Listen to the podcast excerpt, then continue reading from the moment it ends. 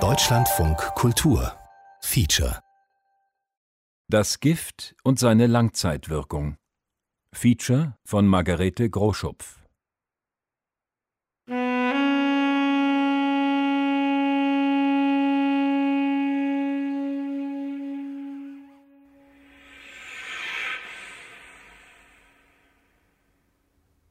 Und ich weiß noch, dass ich eines Tages von der Lehrerin gefragt wurde, wo sind denn deine Eltern? Da ich darüber absolut nicht sprechen konnte und wollte, gab sie mir dann nur einen Zettel mit, äh, Name des Vormunds und seinen Beruf.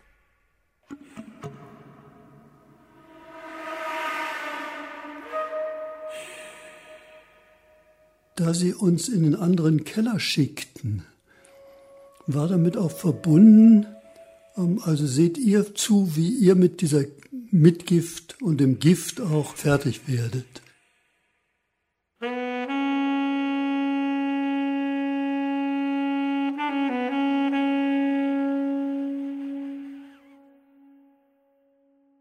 Im Frühjahr 1944 waren wir nach Templin gekommen. Meine Großmutter, meine Eltern und wir fünf Kinder. Mein Vater holte uns ab, denn er war ja vorher schon in Templin gewesen. Und er hatte zwei Kinder an der linken Hand, zwei Kinder an der rechten Hand. Meine Mutter hatte den kleinen Arnulf im Kinderwagen. Meine Großmutter lief ohne Kind. Und es war ein schöner, also vom Wetter her schöner Tag. Wir gingen mitten auf der Straße und es gab zwei Leute, die aus ihren Häusern kamen und sagten, sie müssen in den Keller, es ist Bombenalarm. Und mein Vater sagt, wir haben keine Angst. Jetzt fahren wir da nach Templin und besichtigen die Umgebung und die Lokalität, wo das stattgefunden hat. Vielleicht weht uns da noch mal so ein Schauer an, aber es ist gewissermaßen unwirklich geworden. Und dann gingen wir also bis zum Gymnasium und zogen in unsere Wohnung ein.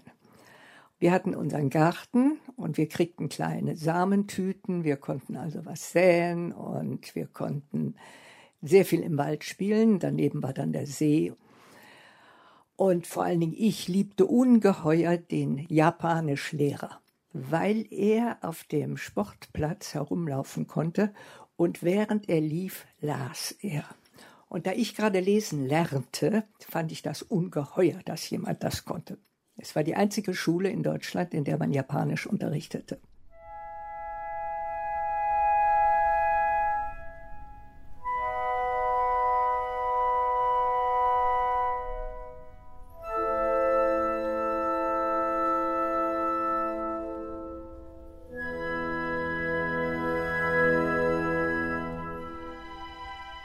Im Templiner Heimatkalender schreibt Ingrid im Jahr 2007, vom Schulbetrieb haben wir nicht viel gemerkt. Es sei denn, etwas passierte draußen. Die Proben zu einer Aufführung von Shakespeares Sommernachtstraum müssen so oft wiederholt worden sein, dass wir Kinder am Schluss Teile des Stücks auswendig konnten. Natürlich vor allem die Rüpelszenen. Vermutlich waren die es auch, die wir laut auf der Wiese vor dem Schulgelände zitierten, während man in der Aula bei offenem Fenster den Besuch des japanischen Botschafters feierte. Die Strafe für unsere Disziplinlosigkeit war gewaltig.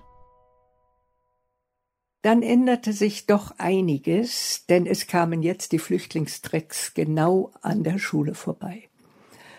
Und die Schule nahm eine Menge Flüchtlinge auf, da die meisten Schüler ja schon nach Hause gefahren waren aus dem Internat. Und dann eines Tages, meine Großmutter lebte im selben Haus wie wir, nähte unsere Großmutter uns Rucksäcke. Und auf die Rucksäcke wurde genau geschrieben der Name und äh, wo wir wohnten und so etwas alles. Wir liefen zum Bahnhof und saßen in einem Zug meine Großmutter, meine Mutter und wir fünf Kinder. Und es war eindeutig, dass wir also noch fliehen sollten. Der Zug fuhr eine kleine Weile, dann stoppte er und er kam nicht mehr durch. Also fuhren wir zurück. Und jetzt war eben die Situation, wir waren praktisch eingeschlossen. Und jetzt musste man entscheiden, was man tut. Wir kannten unsere Mutter aus fünf- bis achtjähriger kindlicher Erfahrung als fröhlich und bestimmt und Meisterin ihres Haushalts und so. Und wir erlebten dann im letzten Dreivierteljahr, dass sie düsterer wurde, weniger von sich hergab, so die alte Familienseligkeit ganz legte, zum Beispiel in Hohe Nacht der klaren Sterne. Also eins von den Nazis angeeignete, aber nicht eigentlich faschistisches Lied, zu Weihnachten gesungen. Wir wissen nicht genau, was sie alles da hineinlegte.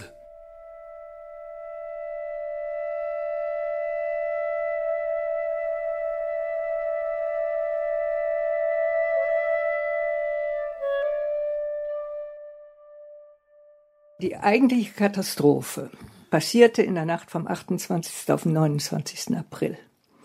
Ich erzähle nicht, was ich weiß, sondern jetzt, was ich damals gesehen habe. Wir verlebten unsere Tage wie bisher.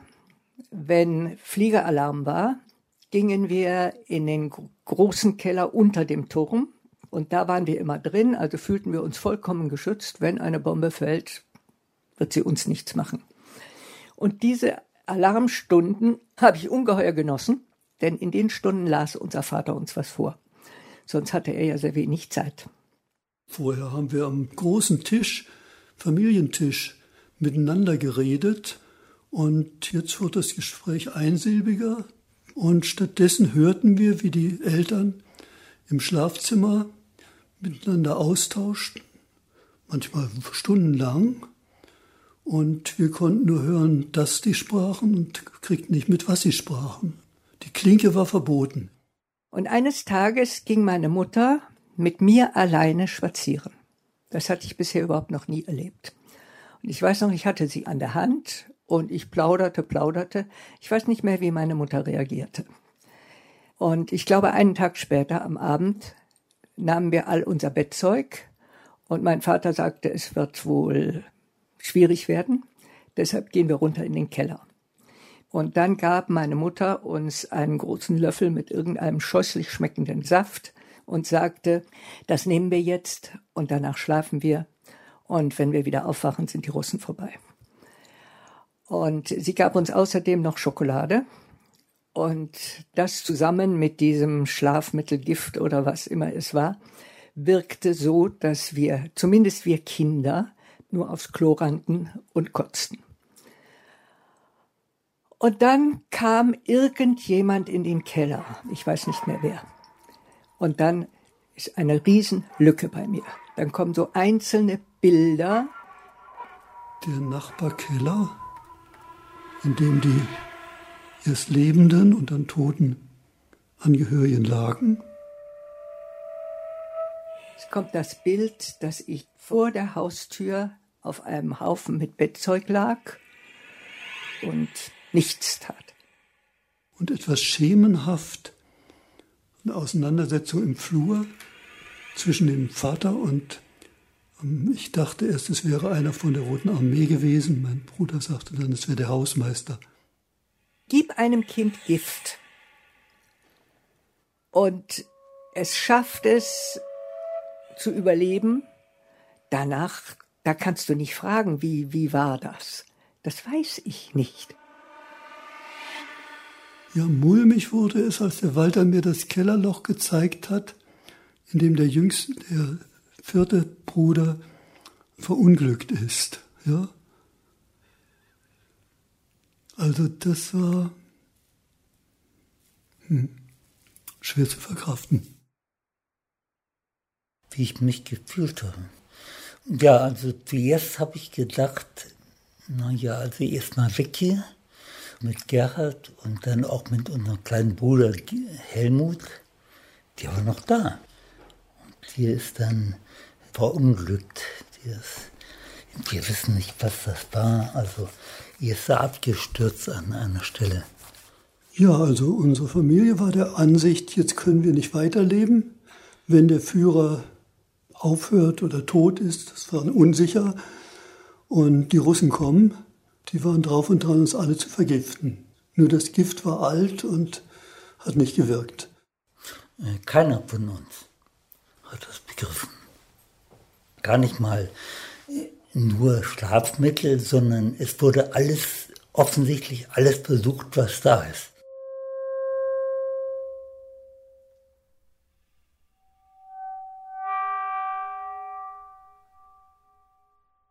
Und dann sehe ich mich erst wieder in einem der großen Esssäle dieses Gymnasiums. In einem der Esssäle lagen Matratzen und auf den Matratzen lagen jetzt die Leute, die übrig geblieben waren. Und ich weiß nicht, warum ich eigentlich sofort wusste, meine Eltern sind tot. Die Eltern haben es auch überlebt, aber die hatten vorher dafür gesorgt, dass ein Hausmeister dieser Anstalt, das war so ein, ein Gymnasium, wo mein Vater Direktor war, ähm, dass ein Hausmeister herumging und dafür sorgte, dass alle, die sich entschlossen hatten, mit sich Schluss zu machen, das auch taten oder sonst hat er nachgeholfen. Er hat die erschossen, durch die Stirn geschossen. Die haben nicht gezappelt, sondern die lagen da einfach apathisch. Unser Vater ging noch raus und hat mit ihm noch geredet. Und der Hausmeister hat dann selber auch Hand an sich gelegt.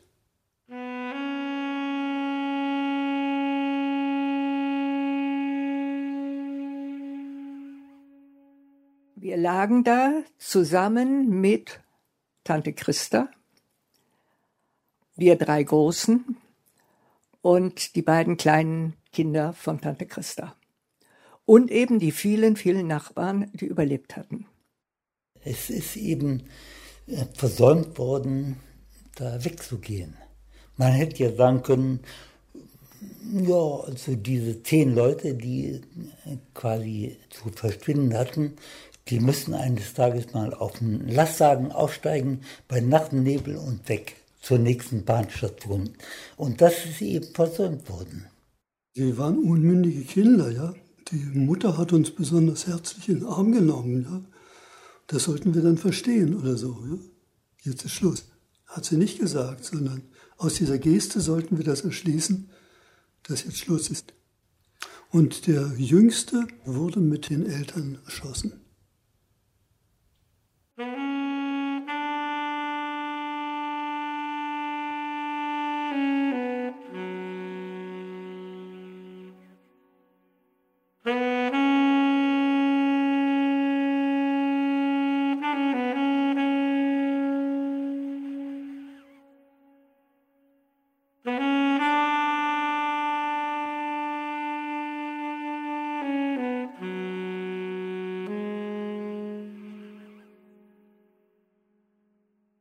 Russen kamen ja am 28., 29.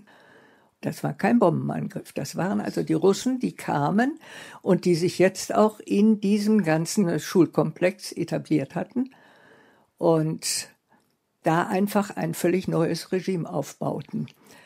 Und jeden Morgen um sechs ungefähr ging die Tür auf. Es kam eine ja, Majorin oder irgendeine höher gestellte Soldatin rein und rief mit ungeheuer lauter Stimme Aufstehen, Wäsche waschen. Das heißt, wir erlebten zunächst eine Phase, wo wir völlig auf uns gestellt waren. Die Russen waren außerordentlich freundlich, gerade gegenüber Kindern.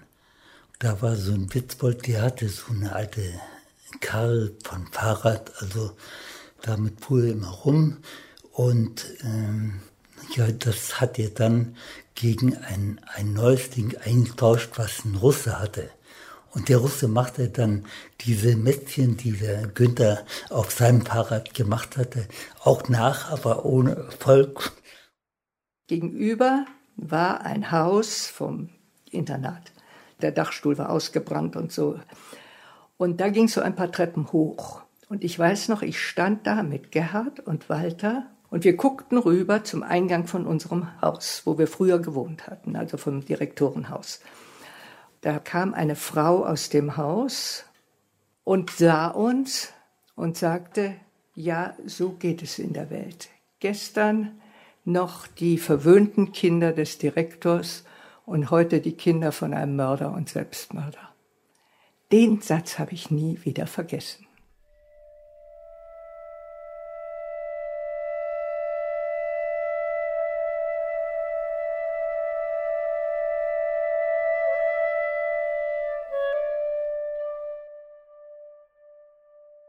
Geheult habe ich eigentlich nicht. Und dann, so als Elfjähriger, da hatte man auch mal gehört, ja, es gibt so Waisenkinder. Und na, ich dachte also, da ist der liebe Gott, der ist dann also ganz aufmerksam und vor allen Dingen, du bist ganz was Besonderes. Du bist ein Waisenkind. So ein Blödsinn.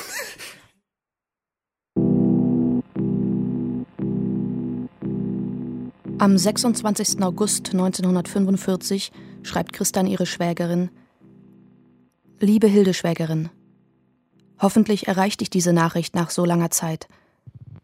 Leider muss ich dir so Trauriges berichten. Du bist nun meine einzige Schwägerin. Hans hat unter diesen Umständen nicht weiterleben können. In der Nacht vom 28. zum 29. April sind die Russen hier in Templin eingezogen. Es war vorauszusehen gewesen und Hans hat in derselben Nacht mit Lisbeth, eurer Mutter und allen Kindern Gift genommen. Bei den drei Großen hat das Gift nicht genug gewirkt. Sie fanden sich plötzlich bei mir ein. Walter hat sich nach einem tiefen Sturz in ein Kellerloch bald wieder erholt. Ingrid hat mehrere Tage fantasiert und irre geredet. Sie sind nun alle drei bei mir geblieben. Ich habe aber schon an Strotz geschrieben, in Neuen Gronau, ob sie mir nicht die beiden Buben abnehmen können. Mir wird es doch zu viel, die fünf Kinder satt zu machen. Die Ernährungslage ist hier schlecht und die drei haben nur das gehabt, was sie gerade auf dem Leib hatten. Aus Schmutz und Schutt haben wir noch einiges gerettet. Wir sind inzwischen siebenmal umgezogen, um schließlich vom Gymnasiumgelände, das jetzt Kaserne ist, ganz herunter zu müssen. Versuch bitte auf irgendeine Weise, mir eine Nachricht zu senden, wie es dir geht. Unsere Familie ist immer kleiner geworden und wir müssen noch mehr zusammenhalten, soweit das unter den schwierigeren Bedingungen als früher möglich ist. Ich bin gesund und alle Kinder auch. Aber oft bin ich sehr traurig über unser Unglück und schiefgegangenes Leben. Leben wir nur noch für unsere Kinder. Leb wohl. Ich wünsche dir alles Gute. Deine Christa.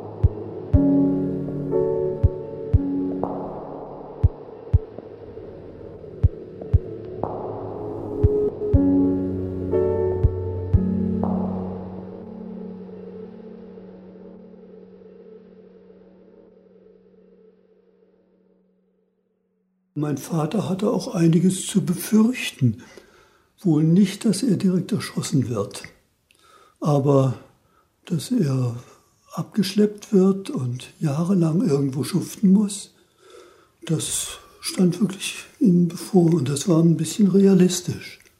Ähm, also er hatte Schüler an die Front geschickt, als es eigentlich schon nicht mehr verantwortbar war. Das war so ein Packen, den er mit sich rumgeschleppt hat. Er hat dafür gesorgt, dass, oder sich angestrengt, hat es nicht geschafft, dass aus dieser Schule, die ein schönes Landgymnasium gewesen war, dass daraus eine Napola wurde, so eine nationalpolitische Erziehungsanstalt. Ja, er hat auch für die richtige Gesinnung gesorgt im Unterricht. Also hat Themen angesprochen, die andere eher schleifen ließen und hat denen gesagt, was der Führer von seinem Volk erwartet. Also ich bin der Meinung, ähm, und wahrscheinlich Gerhard auch, dass da äh, nicht äh, diese Tatsache, dass unser Vater eben äh, so ein gläubiger Mensch in Bezug auf diesen komischen Nationalsozialismus war, sondern er war ja ein Hauptmann oder auch schon Offizier im Ersten Weltkrieg.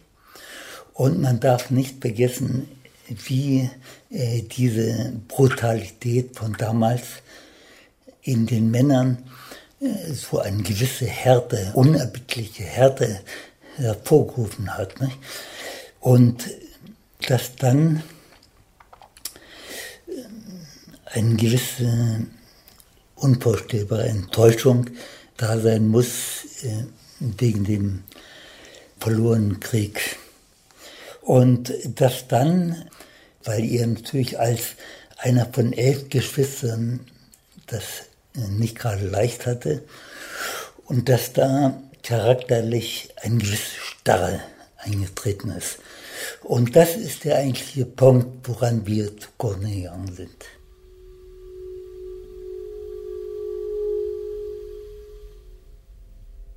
Christa schreibt am 9. November 1945 Meine liebe Hildeschwägerin, als es immer deutlicher wurde, dass die Russen bis Berlin vordringen und auch über Templin kommen würden, haben wir alle zusammen davon gesprochen, dass wir dann ein Ende machen wollten. Ich konnte mich nicht mehr entschließen, fortzugehen von ihnen und wollte bis zum letzten bei ihnen bleiben. Doch in den letzten Stunden war dann meine Sehnsucht, meinen Mann noch einmal wiederzusehen, größer und ich habe mich von ihnen getrennt. Viel könnte ich noch erzählen von dem bösen Traum, welche Ängste und Nöte es gab. Oft habe ich sie beneidet um ihr Los, unsere lieben Toten. Vieles ist ihnen erspart geblieben. Und für Hans gab es keine andere Möglichkeit. Das habe ich am Anfang gesagt und dabei bleibe ich. Er war immer der große Gläubige. Und diese große Enttäuschung und dieser Fall hätten ihn seelisch zugrunde gerichtet. Traurig ist es nur für die drei kleinen Waisen. Und ich fühle mich auch sehr niedergedrückt, dass ich ihnen ihr Elternhaus nur mit so schwachen Kräften ersetzen kann. Ich bin stets so traurig.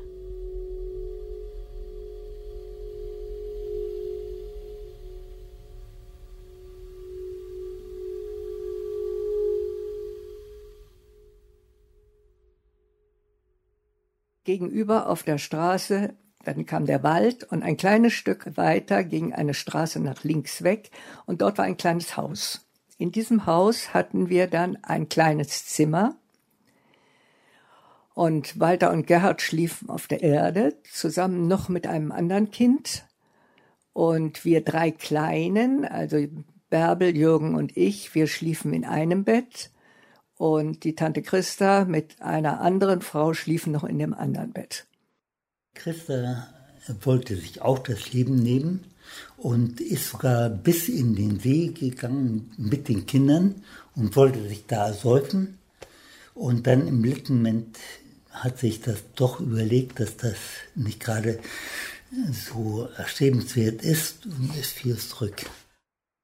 Und wir verbrachten unsere Tage damit, dass wir draußen rumstreiften und uns was zu essen besorgten oder eben in die Keller, die ja zum Teil jetzt verlassen waren, gingen und in die Wohnungen. Wir suchten, ob wir was anzuziehen fanden oder, oder ich suchte verzweifelt, ob ich irgendwo eine Puppe wiederfand. Im eigenen Haus waren ja jetzt andere Leute. Halb Templin war dann im Wald versteckt, in einem Nachbardorf in den Wäldern. Und da, da nun mit sieben Kindern da anzutreten, das war also praktisch nicht möglich. Das müssten die auch wahrscheinlich äh, diskutiert haben, vermute ich. Und da brach dann irgendeine Art von Panik aus. Äh, keiner von uns hat das begriffen. Im Sommer waren wir natürlich sehr, sehr viel draußen. Ich weiß noch, dass ich viel da draußen auf einem bestimmten Stein gesessen habe und geweint habe. Und Walter und Gerhard versuchten dann mit mir irgendwas zu spielen. Ich weiß noch, sie versuchten, dass wir eine Sauna bauten und dort, sie hatten dann immer Ideen, was man jetzt alles schon machen konnte. Und zum Herbst, Winter wurde es natürlich wesentlich schlimmer. Inzwischen hatten wir Läuse, wahnsinnig viele. Als es dann richtig kalt wurde, erfroren unsere Finger und platzten auf. Das war also alles ziemlich widerlich. Das große Problem waren die Schuhe. Es gab keinen Schuster, der irgendwas reparieren konnte, oder er hatte auch kein Material, selbst wenn es jemand gewesen wäre, der es hätte machen können.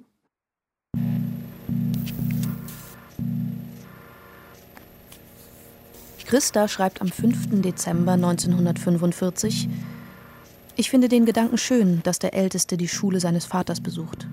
Er will auch sehr gerne, der Walter. Er hängt richtig an der Schule. Jedenfalls will ich das mal im Auge behalten. Dann wäre noch Ingrid und Gerhard, die sich sehr lieben und immer zusammenhalten. Sie müssten möglichst zusammenbleiben und würden es dort in Friesland gut haben. Du hast doch genug um die Ohren, liebe Hilde. Ingrid ist doch recht zart und braucht wohl noch besondere Pflege und Aufmerksamkeit. Sie sind alle drei sehr liebe Kerle und helfen tüchtig. Augenblicklich haben sie alle fünf mit diesen scheußlichen Hauteiterungen zu tun, die jetzt so viele Kinder haben. Ich bin die reinste Krankenschwester und mache dauernd Verbände. Aber ein Unkraut vergeht eben nicht. Herzlichst deine Christa.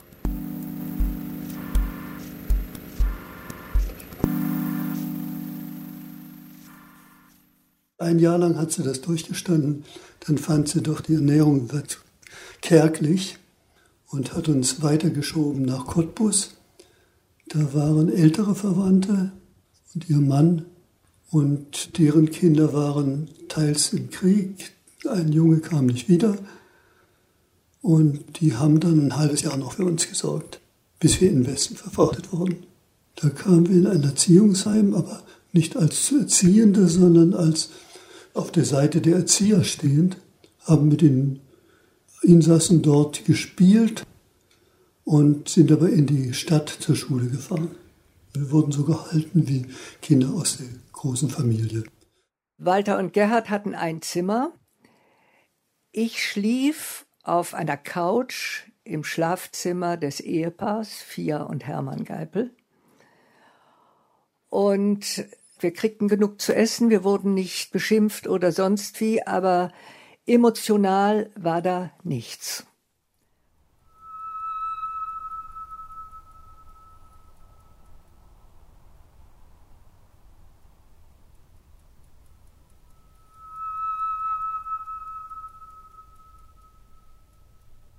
Zu Ostern 1947 schreibt Christa an ihre Schwägerin Liebe Hilde, doch nun zu deinen Vorschlägen. Ich komme aus den Überlegungen und dem Kopfzerbrechen gar nicht mehr heraus. Zunächst ist da das eine, was ich dir noch nicht geschrieben habe, was du aber auch mal wissen musst. Von dem Einbruch im Mai vorigen Jahres schrieb ich dir wohl. Es hat mich damals so mächtig fortgetrieben, denn dieser Überfall hat mich meine Gesundheit gekostet. Der vorige Sommer hat mir viele Tränen und auch körperliches Leid gebracht. Wie so viele Frauen in der russischen Zone bin ich angesteckt worden und seit dieser Zeit dauernd in ärztlicher Behandlung gewesen. Im Dezember war ich deswegen in Berlin, um mich ausheilen zu lassen. Es ist mir aber nicht geglückt. Ich bin nach sechs Tagen ohne Erfolg wieder nach Hause gefahren. Von ganzem Herzen grüßt euch eure Christa.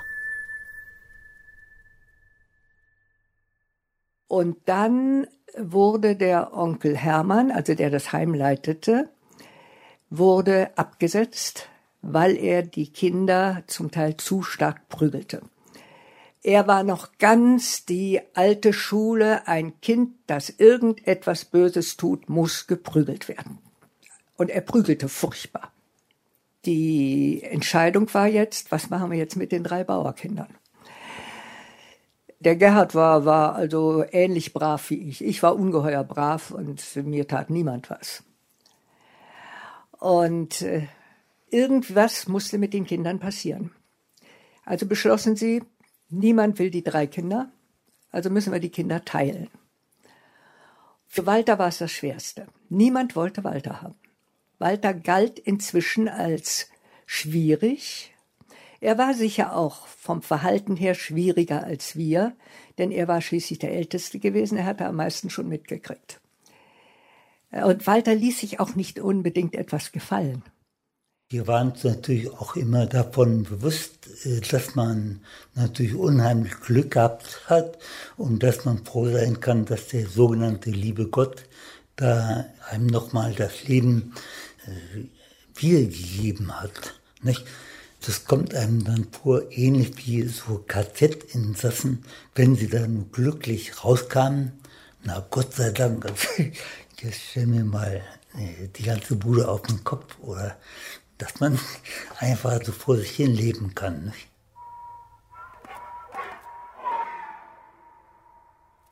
Tante Lina war eine Schwester meines Vaters auch. Sie hatte keine Kinder und hatte meiner Mutter geschrieben, du hast jetzt fünf Kinder, gib mir doch eins davon. Und jetzt nahm sie den Gerhard. Gut. Onkel Theo und Tante Lou, die hatten selber zwei Kinder gehabt. Das kleine Mädchen war im Alter von vier Jahren an Masern gestorben und der Junge war im Krieg gefallen.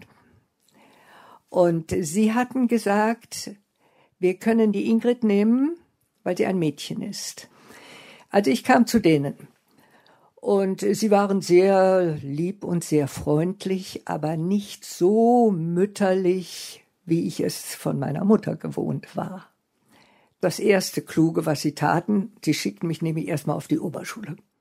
In Bad Ems, die Lehrer wussten das und einer hat mir dann auch gesagt, wir wissen, wie das bei dir war, aber glaub ja nicht, dass du da hier einen Vorteil bekommst, nicht? Das geht nicht.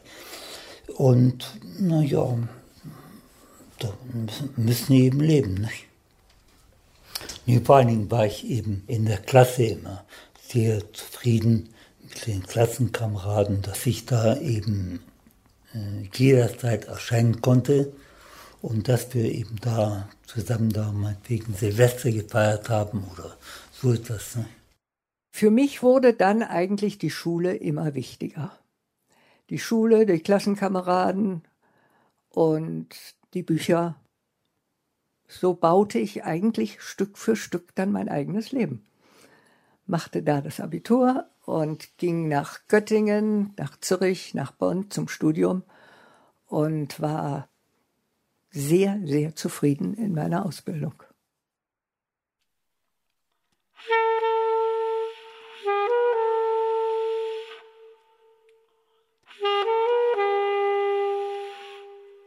Ich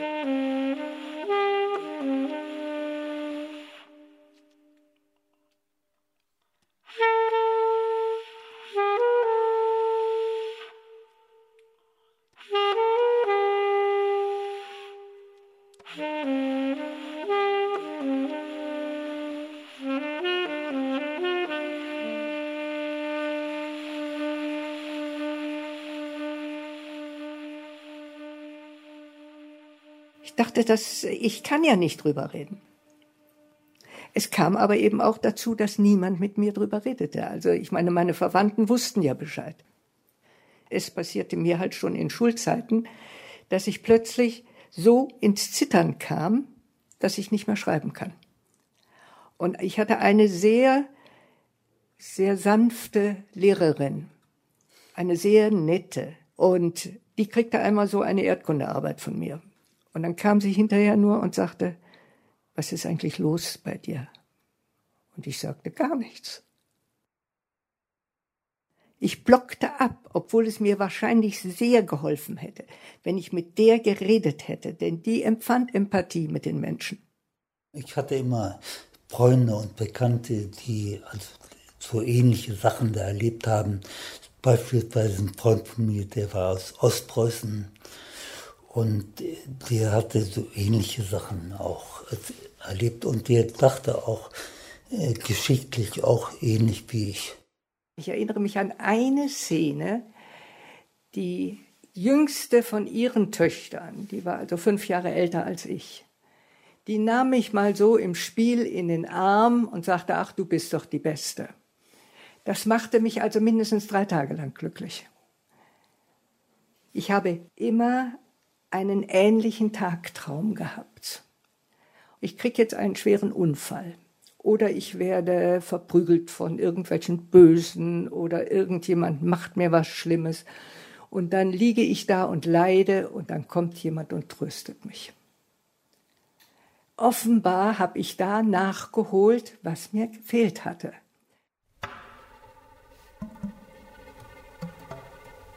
Ja, und die Geschichte weiter zu erzählen. Also 20 oder 25 Jahre lang haben wir uns gesträubt, an diese Erinnerung überhaupt anzuknüpfen. Und dann allmählich kam sie so in die Reichweite, dass man darüber reden konnte. Dann haben wir das Gespräch sehr gesucht, haben wiederholt Treffen gemacht, nur wir drei und permanent darüber. ich lernte dieses Ich bin der Herr dein Gott und ich werde die Sünden der Väter heimsuchen bis ins dritte und vierte Glied. Und ich war nicht das dritte und vierte Glied, sondern ich war das zweite Glied. Ich fühlte mich schuldig. Und das hat ewig lange gedauert. Die Scham und die Schuld und die haben das dann dahin gebracht. Ich, ich wollte nicht mehr daran denken. Zorn auf den Vater gab es sehr. Denn der Vater war schuld an allem. Ja. Die Mutter hätte es aus eigenem nicht gemacht. Die Großmutter, die dabei war, auch nicht. Die war eher noch so sozialdemokratisch eingestellt von früher. Dem Vater haben wir gezürnt.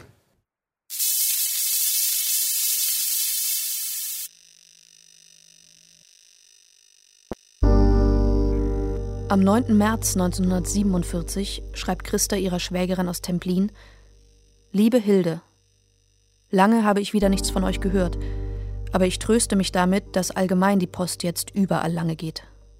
Von Berlin bis zu mir schon zehn Tage. Und dann setzt die böse Kälte allen wohl so zu, dass niemand rechte Lust und Neigung verspürt, einen warmen Brief zu schreiben. So schlimm wie es war, kann es nun wohl mit der Kälte nicht mehr werden. Das hätten wir geschafft. Aber dafür fängt jetzt die Frühjahrshungerkur an. Wenn jetzt nicht bald die Mieten aufgemacht werden, bin ich mit meinen Kartoffeln, Kohlrüben und Mohrrüben am Ende. Aber es wird wohl noch mehr Leuten so gehen. Ich wollte dich einmal fragen, ob es bei euch Nähgarn gibt, Hilde. Ich habe kein Fädchen weißes Garn mehr und wollte Bärbel so gern ein Kleidchen nähen. Hier gibt es absolut gar nichts. Schreibst du mir mal bitte, ob es euch möglich ist, welches zu erstehen?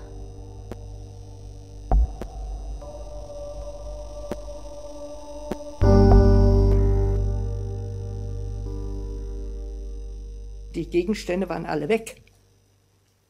Das Haus war sehr schnell besetzt. Was mich befremdete, war, als wir zum ersten Mal nach Falkensee kamen, also da, wo Tante Christa und Onkel Walter dann wohnten, sah ich, dass sie einige Möbelstücke von uns hatten, die früher in unserem Wohnzimmer waren. Und das fand ich doch im ersten Moment ungehörig. Es waren doch unsere. Und die paar Fotos, die ich habe, die habe ich so Stück für Stück langsam von Verwandten gekriegt. Und erst durch die Anstrengungen, dann so 25 Jahre bis 40 Jahre danach, das irgendwie zu bewältigen, haben wir die Gespenster wenigstens irgendwie besänftigen können. Also Kindesmissbrauch, finde ich, liegt noch auf einer anderen Ebene. Und ich glaube, dass Kinder, die in ihrer frühen Jugend missbraucht worden sind, schärfer geschädigt sind als meine Geschwister und ich. Da ist uns eben sehr viel mitgegeben worden, wahrscheinlich mehr als in sehr vielen anderen Familien. Das war wahrscheinlich eben angelegt schon, vorher schon. Ich war einfach dankbar und habe sicher so diese Identität des Adoptivkindes gehabt, das einfach sich sagt, ich habe Glück, dass ich hier wieder ein Heim gefunden habe. Und dann so ganz langsam ein bisschen später, da war ich vielleicht 14, 15, da fing ich erst an zu vergleichen mit meinen Eltern. Und wenn meine Eltern noch lebten, dann kriegte ich sicher eine ganz andere geistige Anregung. Von meiner Mutter her sicher auch Klavier, andere musische Elemente, die waren hier alle nicht da. Und für mich war völlig klar, ich warte darauf, dass ich das Abitur mache, damit ich dann studieren kann, damit ich mir selber das zusammensuchen kann, was ich eben erwartet hätte, dass meine Eltern es mir gegeben hätten.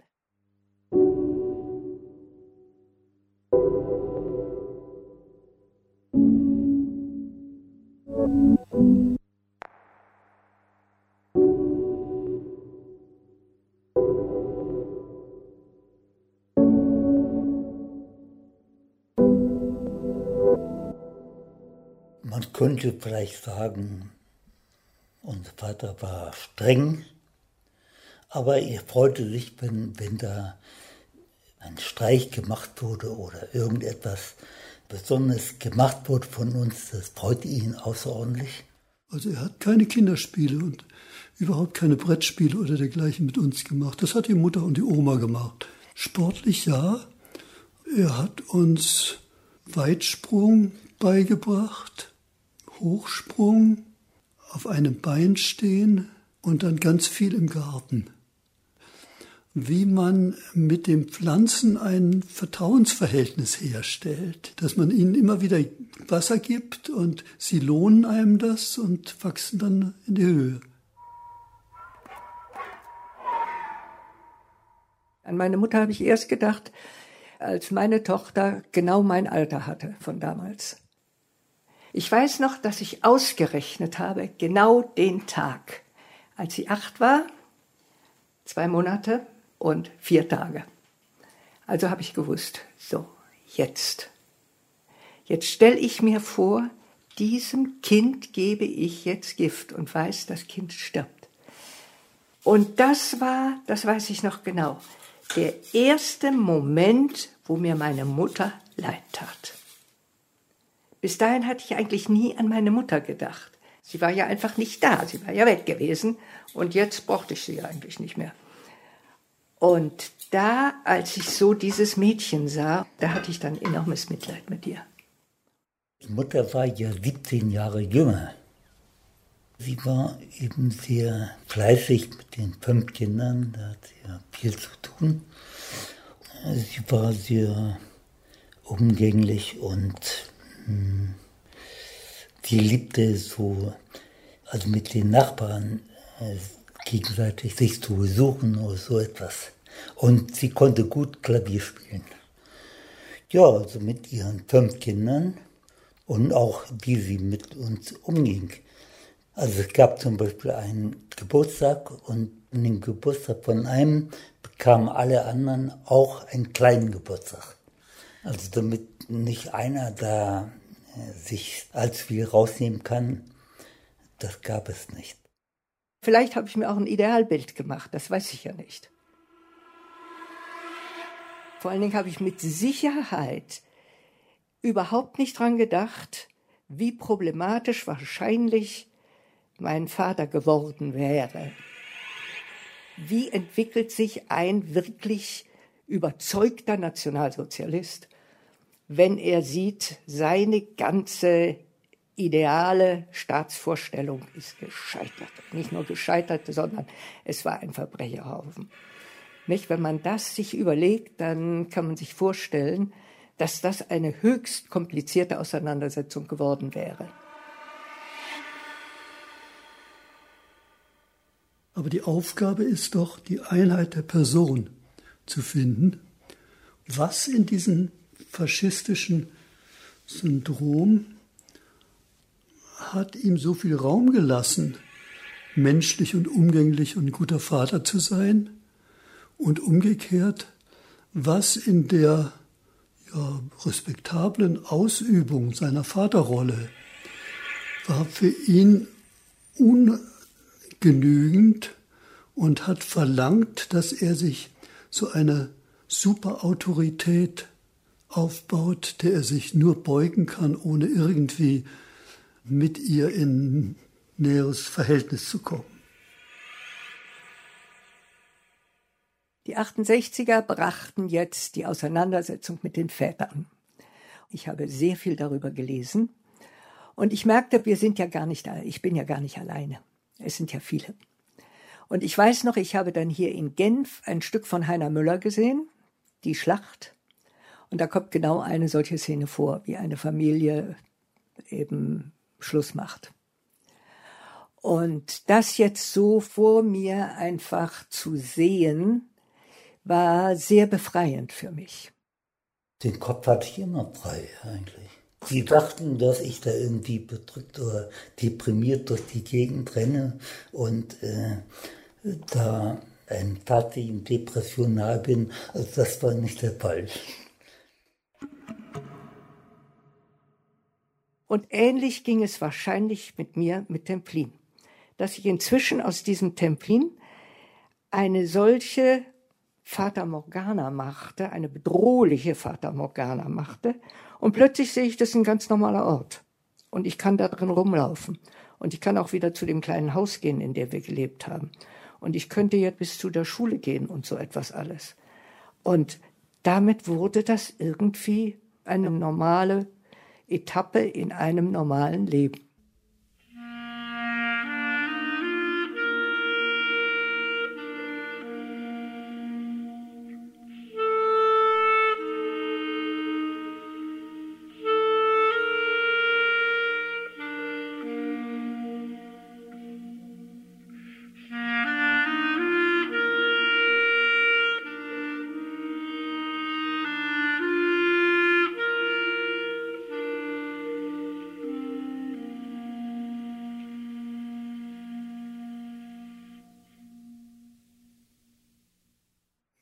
In meiner Art, Literatur zu betreiben und Literatur zu analysieren, spielt eine große Rolle die Sprache. Jede Zeile genau anzugucken, was da drin steckt, das ist eine Art von Entnazifizierung und Schutz gegen unbedachtes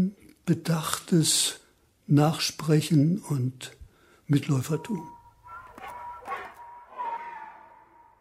Also als Spätfolgen würde ich benennen, dass ich ein ziemlich verschlossener Mensch bin und dass ich existenzielle Sachen in mir abkapsele, statt sie mit anderen zu teilen.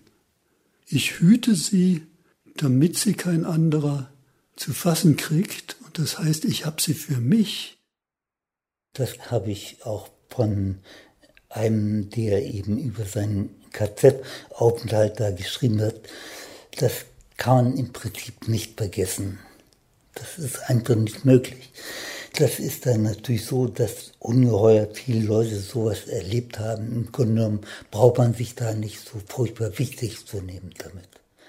Oder andere Sachen, so in KZ da passiert sind, da ist das, was im Einzelnen so passiert, auch bei mir, würde ich sagen, das ist uninteressant. Wir hatten bis 45 eigentlich eine sehr glückliche Kindheit. Die Eltern haben es geschafft, dass wir also möglichst wenig von dem Krieg mitgekriegt haben und insofern war es für uns vieles leichter. Ich würde nie das Wort Schicksal nehmen. Die erste Phase meiner Kindheit endete mit einer großen Katastrophe. Dann kam eine zweite Phase und eine dritte Phase und dann war ich sozusagen autonom.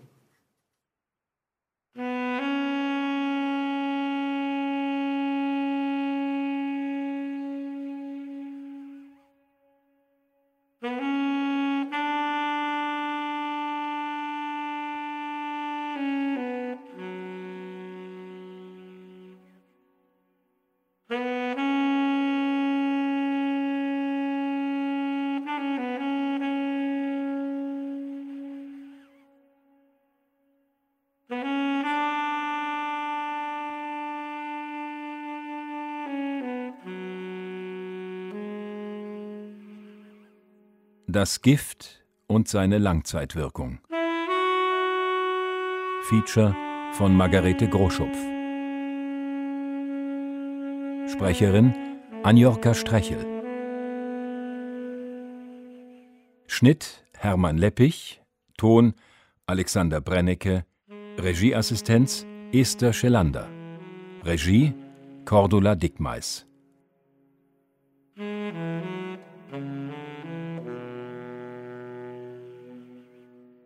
Produktion Deutschlandradio Kultur 2017